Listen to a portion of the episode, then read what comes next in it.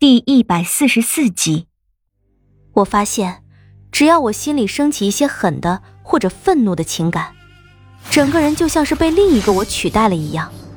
那一剑劈下去的力道强悍到恐怖，从清明剑中扑出的龙魂之力，像是要将整个世界都给摧毁。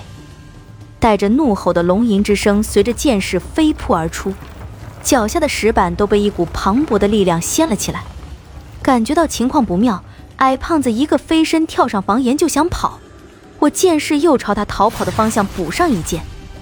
这一剑，我出了足有十成的力量，就看到一头金色巨龙自清明剑中怒吼着冲了出去，一路带着摧枯拉朽的毁灭，两旁房屋顷刻化为虚无。而那矮胖子刚要借着飞逃的身子被巨龙撵上，就看到一团血雾在空中炸开，巨龙去势不减。依旧笔直的朝前横冲直撞，那些挡住巨龙去处的房屋直接被冲破，眼前出现了一条宽阔的坦途。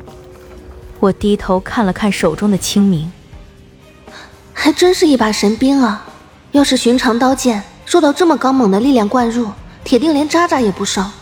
而这清明却一点事也没有，剑锋依然锋利，诡异的闪着青光的刻痕依然清晰。身后已经传来火宝和莫九拼杀的打斗声，心道他已经拖住了莫九，我不能再耽误时间，于是双手背着李化生就急速朝沧海之城的大码头奔去。沿着巨龙冲出来的道路疾驰，头顶无数血符组成的黑云已分成两股洪流，一股朝莫九和火宝激斗的地方涌去，一股则紧紧地跟着我。被这些吃死人血肉长大的恶心东西追，可不是一件愉快的事。在背着李化生逃跑的过程中，又接连对铺满无数血符的天空劈了两剑。两头巨大的巨龙飞入血符群中，天地之间似下起了血符雨。可是血符的数量实在太多，怎么杀也不可能杀得干净。而巨龙冲出来的坦途已到了尽头，我背着李化生赶忙一拐。钻进了一个巷子，我已经不知道这里是什么地方了。经过这一番狂奔，我已经失去了方向感，总算还没有头脑空白的地步。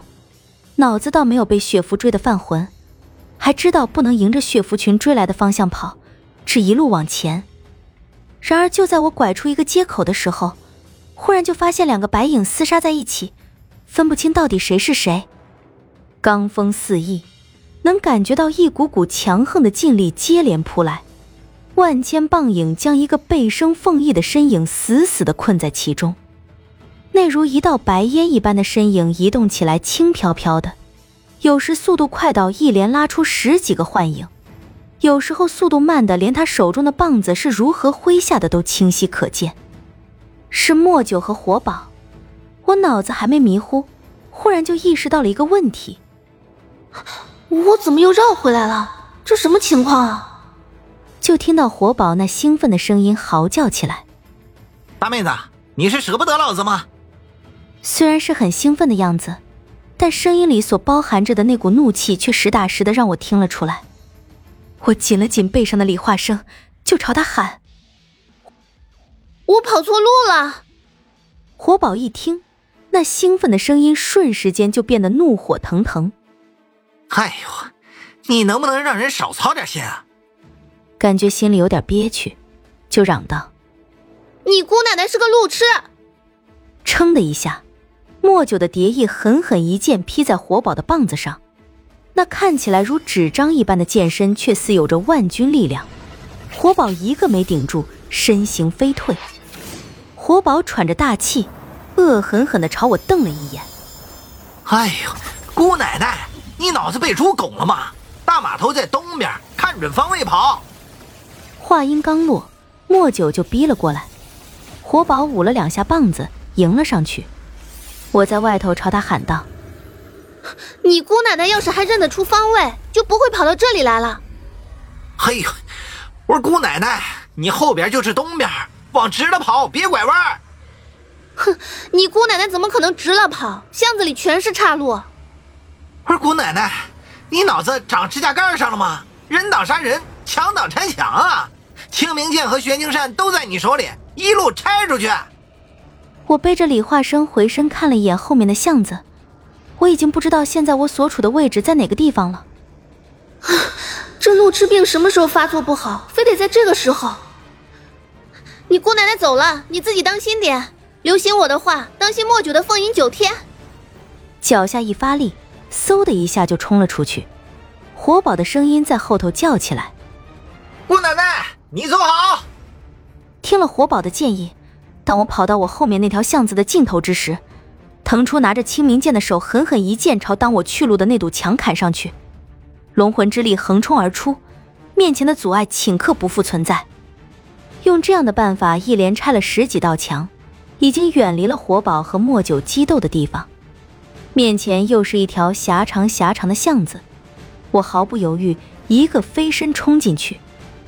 由于是直路，又远比那些用蛮力劈出来的路平坦，速度在这里再一次提了上来。可就在我准备故技重施，在巷子尽头再劈出一条路来的时候，忽然在巷子尽头里，一大片红绫翻滚着就朝我冲了过来。红绫翻滚间，像是无数的血水从巷口涌出，我赶忙停下脚步，心里变得不安起来。是明帝！翻滚的红纱顷刻就已逼近眼前，身子已生出几分疲惫。反身对着左边的围墙，就是狠狠一剑，赶紧钻了进去。得亏我反应快，就在我钻进去的同时，之前的整条巷子就完全被血红绫塞满。忽听一阵风响，身后院墙应声坍塌，那血红绫翻滚着，像一条蟒蛇一般急速朝我扑过来。我回头看了一眼，心里骂道：“哼，这是欺负我不会青山之术啊！”